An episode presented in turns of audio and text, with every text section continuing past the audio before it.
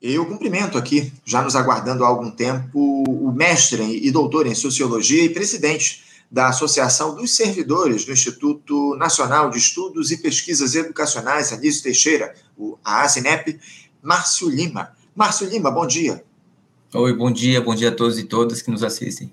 Márcio, quero agradecer muito a tua participação, a tua presença aqui no nosso Faixa Livre de hoje, para a gente falar um pouco a respeito do Enem, né, Márcio? Porque ontem a gente teve a realização da primeira prova do Exame Nacional do Ensino Médio 2023, aplicado em todo o país, o Enem que contemplou 90 questões aí no dia de ontem voltadas à linguagem e às ciências humanas, com a realização também da redação. No próximo domingo, o Márcio, a gente vai ter as provas de matemática e ciências sociais, fechando o exame. O exame que foi criado lá em 1998 e hoje é a principal porta de acesso aí para as universidades públicas do nosso país. Só que ao longo dos últimos anos, o, o Márcio, o Enem foi alvo de muita discussão, né? Muitas polêmicas surgiram, especialmente durante a gestão do Jair Bolsonaro. O ex-presidente da República tentou interferir nas questões escolhidas para as provas, enfim, houve críticas de todos os tipos. Mas antes de a gente tratar é, das comparações, das controvérsias em torno do Enem, eu queria ouvir de vocês da Cinep, Márcio, qual é o balanço que já pode ser feito desse primeiro dia de provas do Exame Nacional do Ensino Médio. O Enem ele ocorreu sem maiores contratempos, parece que houve lá uma abstenção na casa dos 28,1%. Também aquela denúncia aí de um suposto vazamento de uma imagem da página da redação do Enem durante a prova, enfim. Como é que vocês eh, da Asinep avaliam o Enem realizado ontem, Márcio? Olha, a gente acompanhou é, toda a aplicação, né? O presidente Lula esteve lá presente no, na, no INEP, prestigiando também a nossa aplicação. E eu acho que o Enem foi um sucesso na medida do possível, né? Das condições que a gente tinha. A gente começou é, a retomar o número de inscritos, né? Que estava caindo a cada ano. E esse ano aqui a gente já teve uma inscrição um pouco maior, a gente retoma a curva de crescimento. E o Enem ele é, um, é um, é dos maiores exames. É, eu sempre brinco que a gente vai entrar no Guinness, porque eu acho que só a China aplica um exame dessa dimensão e com esse grau de sigilo e segurança que a gente aplica nas nossas provas, né? Então, é, esses casos isolados que, que foram é, denunciados nos jornais de suposto vazamento de cópia da prova, isso eu acho que é, é trabalho para a Polícia Federal identificar as pessoas que fizeram isso para que a gente possa evitar é, outras possibilidades de, dessa natureza. Mas são casos isolados, né? Não é uma gangue, não é uma equipe, é um caso ou outro de alguém que pode ter tido acesso e feito isso, muitas vezes ser estudante, é, sem muita. Sem, sem grandes dimensões, assim, em termos de fraude, né? Agora, no geral, foi uma boa aplicação, acho que a prova foi muito bem trabalhada, né? Os, os itens foram bem importantes, a gente trouxe bastante questões relacionadas à cidadania, a, a, questão das mulheres, na né, redação foi muito bem é, recebida também pela sociedade, eu acho que foi trabalho bem feito, sim, trabalho cumprido, digamos assim. Temas importantíssimos aí que surgiram na prova do Enem, no dia de ontem, enfim, importantíssimo, é, é fundamental essa redação tratando da questão do trabalho doméstico realizado pelas mulheres, algo que a gente precisa fazer essa discussão, aprofundar essa discussão aqui no nosso país. Já agora, Márcio, houve também uma polêmica antes do exame a respeito dos locais de marcação das provas de alguns estudantes que se sentiram prejudicados aí, pois eles teriam que se deslocar mais do que os 30 quilômetros estabelecidos no edital para conseguir fazerem as provas do exame. Parece que 50 mil alunos estavam nessas condições e a solução encontrada foi a de que esses estudantes pudessem realizar a prova numa outra data.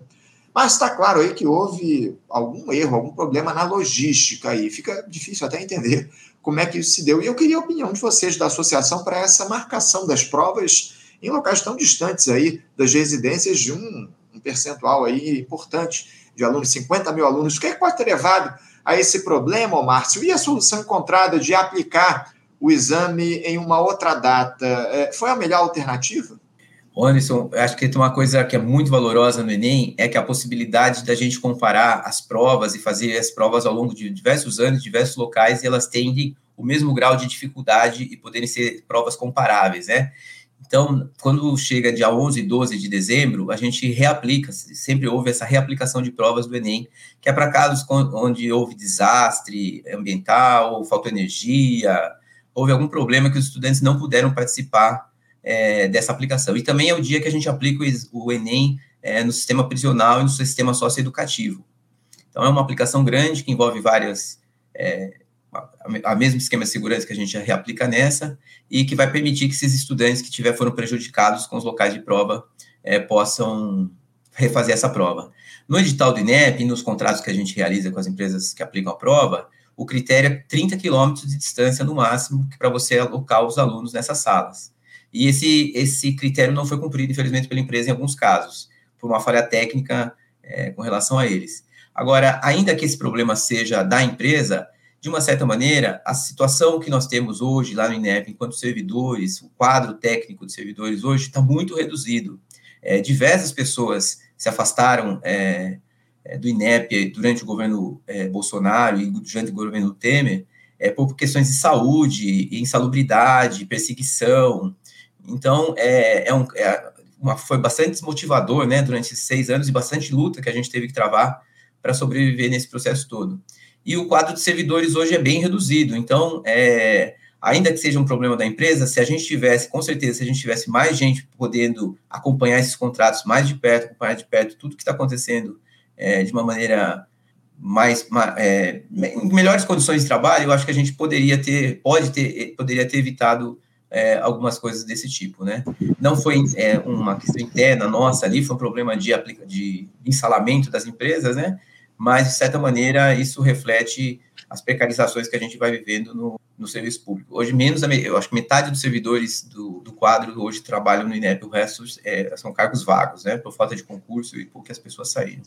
É, essa, essa denúncia aí de, de déficit no serviço público ela tem sido feita por diversas categorias aqui no nosso programa. A gente tem feito essa, essa a gente tem levantado essa bola da necessidade da realização de concursos para recomposição nos quadros de servidores aqui no nosso país. É um, um, drama que a gente já vem avaliando, vem observando já há bastante tempo, né? há, alguns anos a gente vem tratando dessas questões aqui no, no nosso programa. Em relação agora, ô Márcio, às provas que a gente teve durante o governo Bolsonaro, as comparações, vocês servidores do INEP conseguiram notar diferenças aí no exame desse ano, não só evidentemente no exame propriamente dito, ô Márcio, mas principalmente na preparação dele, né? Como eu citei, no início aqui da nossa conversa, houve denúncias de tentativa de intimidação, de interferência indevida do antigo governo em relação ao Enem.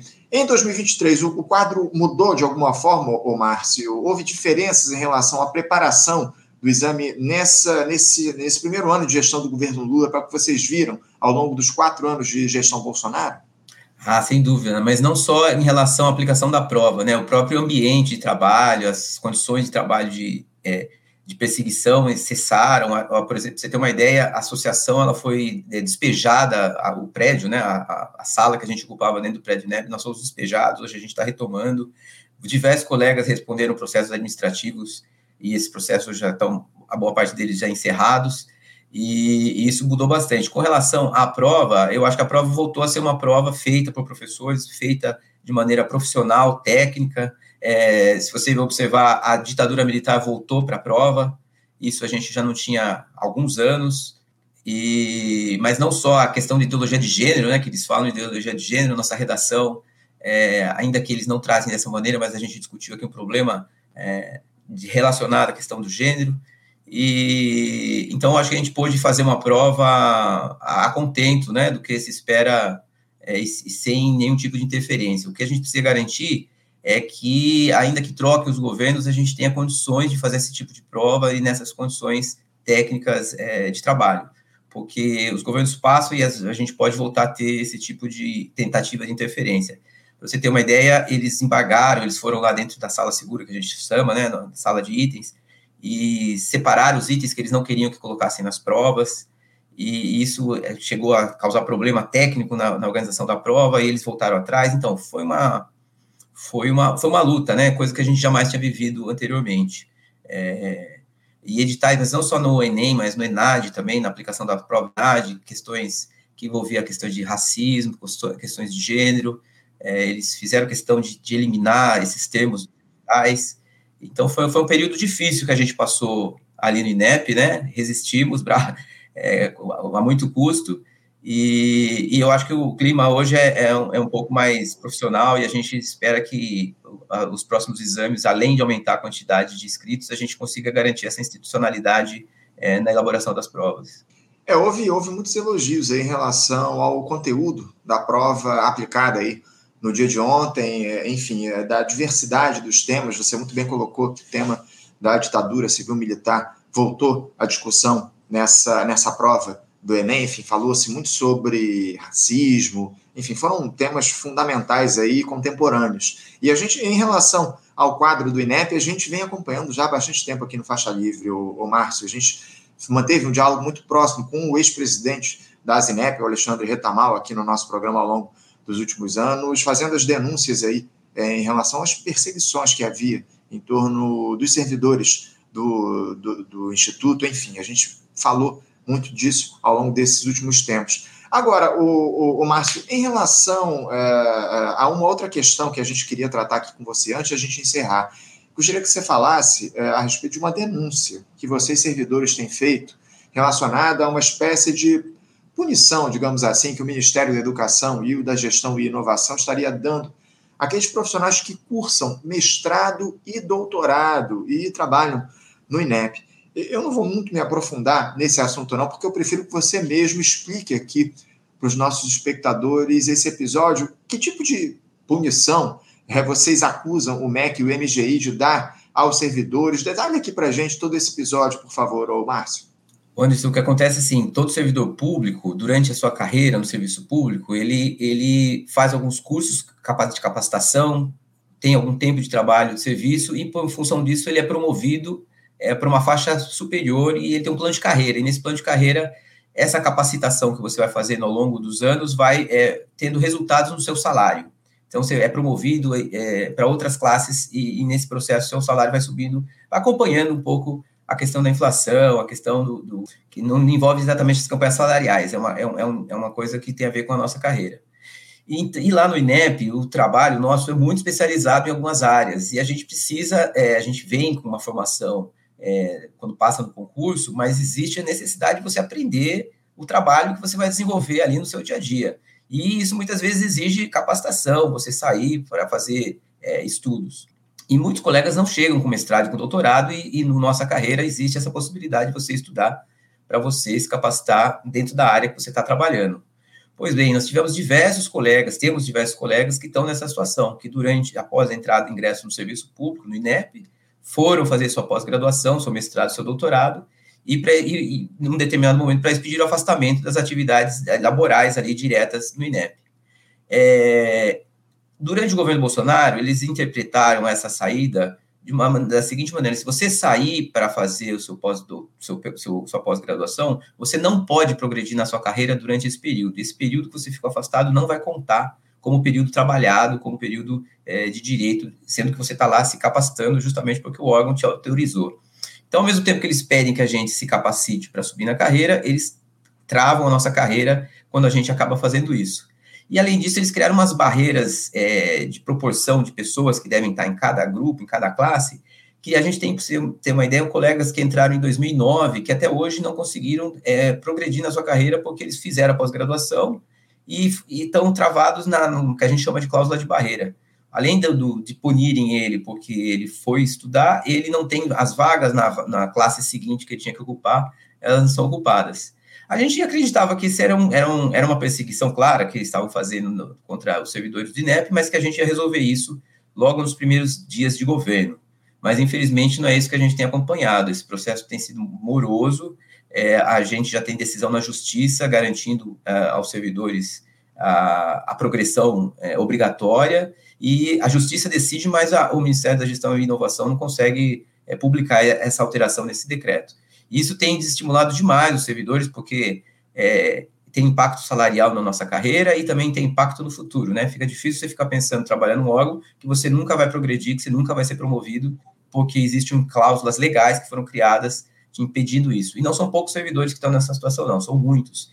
E isso vai gerando um descontentamento muito forte entre nós, porque é, é uma punição que não foi finalizada ainda, não foi encerrada, e a gente espera que isso acabe logo, porque é, as pessoas vão se desestimulando, né, vão, vão, vão é, perdendo as expectativas, vamos dizer assim. Agora, chama atenção, Márcio, é, o fato de o, Ministério da Gestão e Inovação não colocar em prática essa decisão da Justiça. Qual é a alegação utilizada aí pelo governo no sentido de não atender a essa demanda judicial que, na verdade, só estabelece um direito de vocês servidores?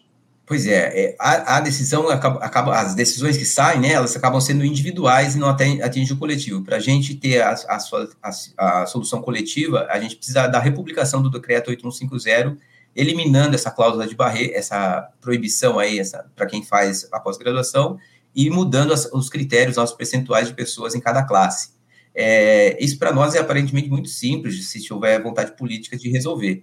Mas a gente está aí, chegamos no Enem, chegamos mais um ano de governo, no primeiro ano de governo, e a gente espera que a gente acabe esse ano com esse decreto publicado, porque nós já fizemos uma manifestação sexta-feira passada, é, pós-feriado, na porta do, do, MGI, pedindo isso. O pessoal do MGI marcou uma reunião com a gente para a gente negociar na terça-feira. A gente acredita que é, nessa reunião a gente possa avançar nessa, nessa campanha. E não é só o, a pós-graduação de quem está ou quem pretende, e sim muitas pessoas que já foram prejudicadas. E a gente precisa dar uma solução para essas pessoas também. Então, essa é a, a, nossa preocupação e a gente espera a sensibilidade do, da ministra e das pessoas para resolverem esse problema. Porque, como a gente sempre fala, o pessoal gosta muito do INEP, agradece muito a nossa luta, mas a gente agradece também esse reconhecimento, mas a gente quer o um reconhecimento distributivo também, é financeiro, né? É uma coisa muito simples de resolver e a gente espera que seja resolvida logo. É, é o mínimo que a gente espera. Ó, eu tenho uma, uma espectadora nossa aqui que está fazendo um alerta aqui, ó, a Clícia Oliveira. Ela diz aqui o seguinte: é, o IBGE já tem uma decisão judicial sobre isso. Não precisa, aliás, ela diz aqui logo abaixo, não precisa de ação do Ministério. O IBGE fez isso em 2016. Vocês têm contato, diálogo com outros, outros órgãos do serviço público, o, o Márcio, para fazer essa interlocução a respeito dessa demanda do, da categoria? A gente tem conversado com alguns, alguns, a gente é filiado ao Sindicep, né, que é o nosso sindicato aqui uhum. local, é, temos conversado bastante com o pessoal do FNDE, que tem uma carreira é, muito parecida com a nossa, e é uma autarquia também que depende do, do, do MEC, é, é vinculado ao MEC, e eles não têm esse problema, eles têm a mesma carreira, eles não têm problema para para fazer pós-graduação, nunca foi cobrado esse tipo de coisa deles. É, eles também podem é, ser cedidos ao MEC sem nenhum prejuízo salarial, coisa que nós, nós no INEP também não podemos. É, nós podemos para ir órgão nenhum sem prejuízo salarial, acaba tendo. Então, é uma, é uma situação é, que foi sendo criada durante o governo Temer e o governo Bolsonaro, com pareceres, notas técnicas, consultas, que é, as respostas já vinham prontas e na, na, na perspectiva de, de perseguir e, e barrar. De certa maneira, eles tinham ódio do serviço público, né, do servidor público. E eles fizeram tudo o que eles puderam para fazer isso. E desfazer essas amarras aí, essas, essas, essas decisões que eles foram tomando, é uma coisa muito burocrática e muito lenta, né? Aí, tanto que eu estava contando aí, a minha colega coloca, é, na base da decisão judicial é que algumas pessoas estão conseguindo progredir porque até agora o, o, os órgãos de, internos do, do, Ministério e do governo, eles não conseguem tramitar um processo e, e dar, finalizar uma coisa que para nós parece óbvia, e a, a decisão judicial é, vai nesse sentido, e outras decisões também. A gente foi perseguido, continua sendo perseguido, porque a inanição ou a inoperância, ou descaso mesmo, não sei, é, com a nossa situação, vai, vai, vai permitindo. Então, por isso que a gente está na luta, a gente está na rua e vai continuar. É, e a gente vai continuar fazendo a cobrança aqui no nosso programa, o Márcio. É, é difícil de entender uma situação como essa, mas o que cabe a gente é denunciar e continuar na pressão para que o direito de vocês, servidores aí do INEP, seja reconhecido. É lamentável todo esse quadro, mas, por favor, continue nos mantendo aqui em contato em relação, é, informados em relação a todo esse processo que tem sido dado. A gente vai continuar acompanhando esse episódio aí é, relacionado a vocês da, do INEP. Muito obrigado, Márcio, pela tua participação aqui no nosso programa. A gente espera que a segunda fase do Enem, que vai ser realizada no próximo domingo, ela também é, ocorra aí sem maiores contratempos. É o que a gente espera. E um, um exame que contemple a diversidade do nosso país, acima de tudo. Né? É o que a gente precisa aqui, uh, diante de um cenário complicado que a gente vem enfrentando, especialmente na política aqui no nosso, no, nos últimos tempos, essa, essa disputa que surgiu aí, essa ascensão da extrema-direita, e a gente precisa, acima de tudo, estabelecer um diálogo próximo, em especial relacionado à diversidade. Obrigado, Márcio, pela tua participação aqui no nosso programa, e a gente continua em contato aqui, tá bom? Joia, grande abraço, valeu pela oportunidade, e vamos esperar aí, eu acho que nem é, é a possibilidade de fazer essas pessoas pensarem. É, vamos, vamos continuar assim. Um abraço, obrigado. Obrigado, Márcio, acima de tudo, um abraço para você, até a próxima. Conversamos aqui com Márcio Lima. Márcio Lima, que é mestre e doutor em Sociologia e presidente da Associação dos Servidores do Instituto Nacional de Estudos e Pesquisas Educacionais Anísio Teixeira, o ASENEP. INEP que é a entidade, o órgão aí, que coordena, que administra o Exame Nacional, faz a aplicação do Enem aqui no nosso país. O Enem teve a primeira fase, a, primeira prova aplicada no dia de ontem e na próxima, no próximo domingo, vamos ter o encerramento do Enem com as provas de matemática e de ciências sociais aplicadas aí no próximo domingo. E a gente vai encerrando aqui a edição de hoje no nosso Faixa Livre. Quero agradecer muito a participação de vocês, a presença de vocês aqui na nossa live. Lembrando que amanhã, a partir das 8 da manhã, estaremos de volta com mais uma edição do nosso programa. Não esqueçam de curtir aqui as nossas publicações, de dar, deixarem o like de vocês, a curtida de vocês aqui na nossa live de hoje. Compartilhem esse nosso, essa nossa transmissão com seus amigos nos, nos, aplicativos de troca de mensagens, nas redes sociais, comentem na nossa live essa interação. Eu sempre faço questão de registrar aqui, essa interação é muito importante para que Faixa Livre avance nesse projeto democrático em defesa da classe trabalhadora. Muito obrigado a todos pela participação. Amanhã às 8 estaremos de volta. Mais uma edição do Faixa Livre aqui no nosso canal no YouTube. Um abraço, até amanhã. Você, ouvinte do Faixa Livre, pode ajudar a mantê-lo no ar faça sua contribuição diretamente na conta do Banco Itaú. Agência 6157. Conta corrente 99360, dígito 8. Esta conta encontra-se em nome do Sindicato dos Professores do Município do Rio de Janeiro e região, o Simpro Rio, uma das nossas entidades patrocinadoras, mas seus recursos são destinados exclusivamente para o financiamento do nosso programa. Você pode fazer sua doação de qualquer valor, utilizando também a nossa chave Pix, que é ouvinte@programafaixalivre.com.br. Sua contribuição é fundamental para a manutenção desta trincheira progressista no ar.